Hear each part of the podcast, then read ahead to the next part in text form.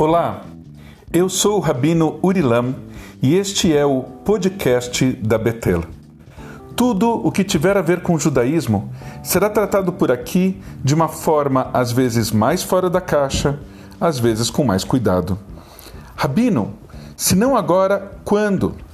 O nosso podcast da Betel.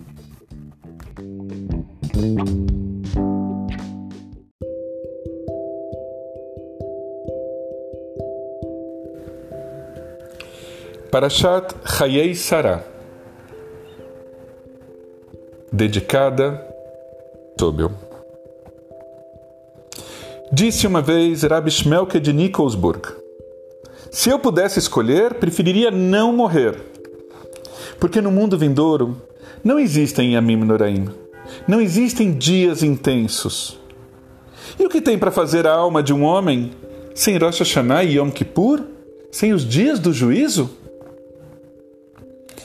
Hoje nos despedimos do primeiro casal do povo de Israel, Sara e Abraão.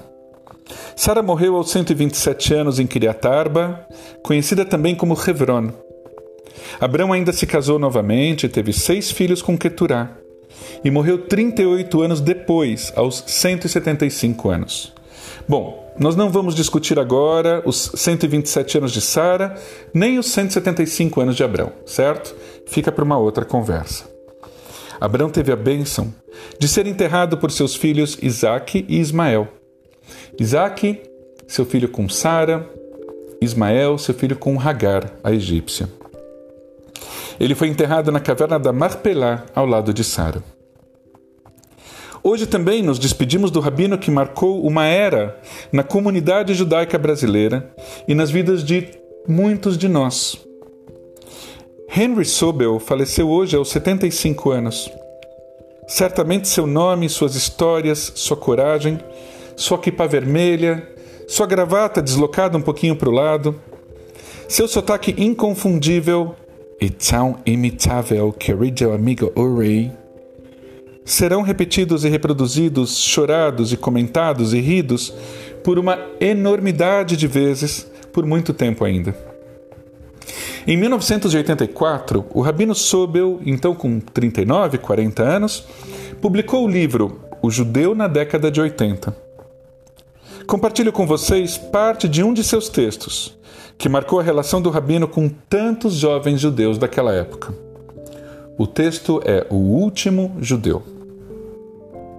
Meu nome? Meu nome não importa.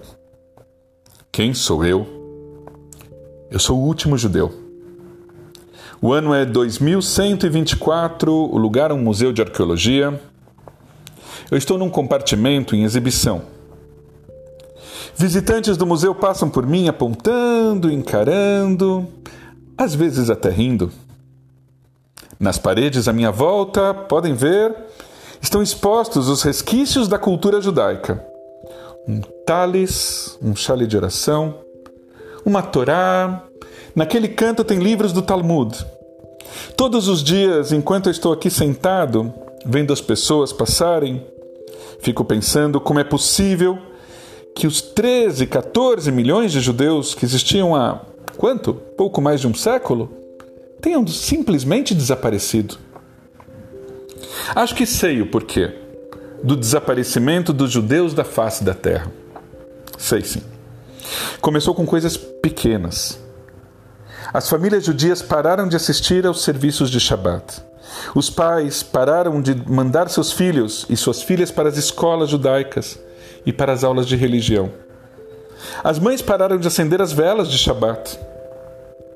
Meu avô me contou que ainda havia bons judeus que compareciam à sinagoga no dia do Yom Kippur ou que celebravam o Seder de Pesach todos os anos. Mas aos poucos, isso também foi se acabando. O ódio contra os judeus, tão presente nos séculos anteriores, foi se acalmando. Os gritos de preconceito se calaram. O que infelizmente não se percebeu é que sem um judaísmo efetivo, o judeu não tem condições de sobreviver. E por isso eu sou o último judeu em menos de 30 anos, também eu morrerei. E nunca mais haverá outro judeu neste planeta. Este conto, trazido pelo rabino Sobel, impactou tanto aqueles jovens que muitos deles impediram, cada um ao seu modo, que o último judeu fosse algo do nosso tempo. Se tornaram dirigentes, se tornaram rabinos, pais e mães de outros jovens judeus. Mas será que afastamos o fantasma da assimilação e da extinção do nosso povo? Fica a pergunta. Uma das orações que o rabino Sobel mais gostava era Ledor Vador. Le dor va dor, le dor va dor, le dor va dor nagid god lecha. Le dor va dor, le dor va dor, le dor va dor nagid god lecha.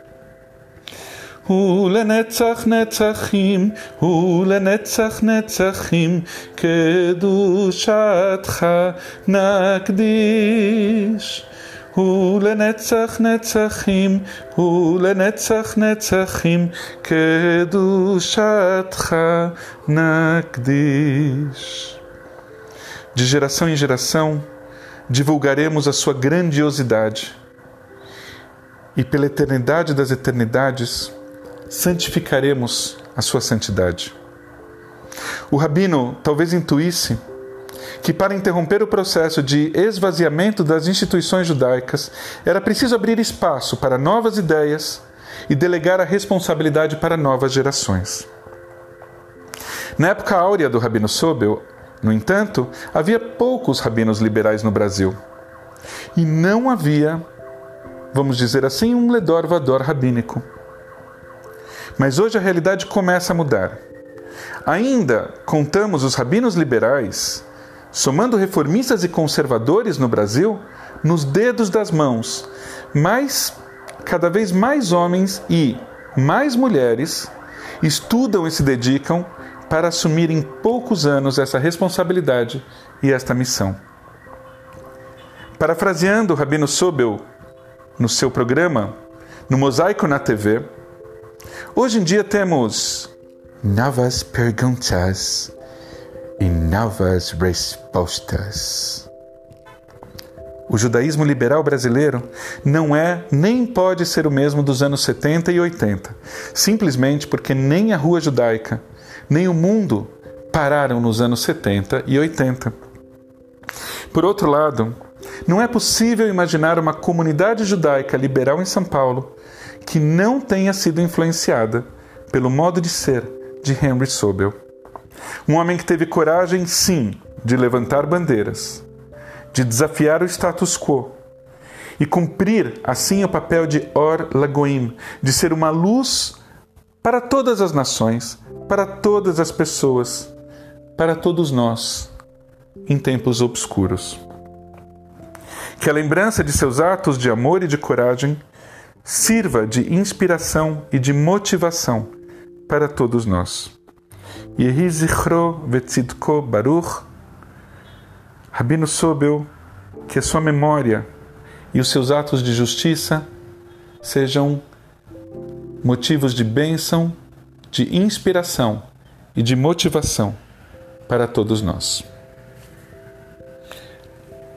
Na próxima semana, nós nos reencontramos no podcast do Betel.